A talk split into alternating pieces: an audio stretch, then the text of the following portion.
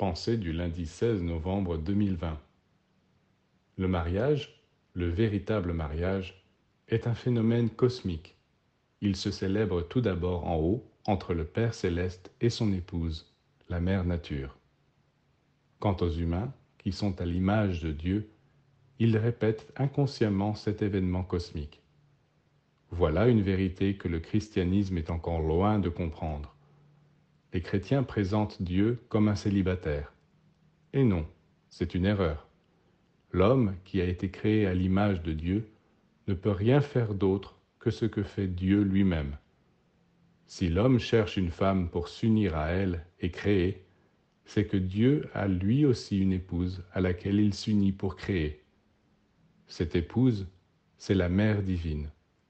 Le christianisme n'accepte pas la mère divine.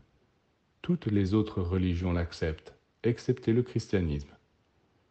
Mais ce christianisme-là n'est pas le véritable enseignement du Christ. Les chrétiens pensent que cela diminue le Seigneur de dire que lui aussi est marié. Alors pourquoi a-t-il permis aux hommes de le faire? D'où ont-ils pris cette idée du mariage?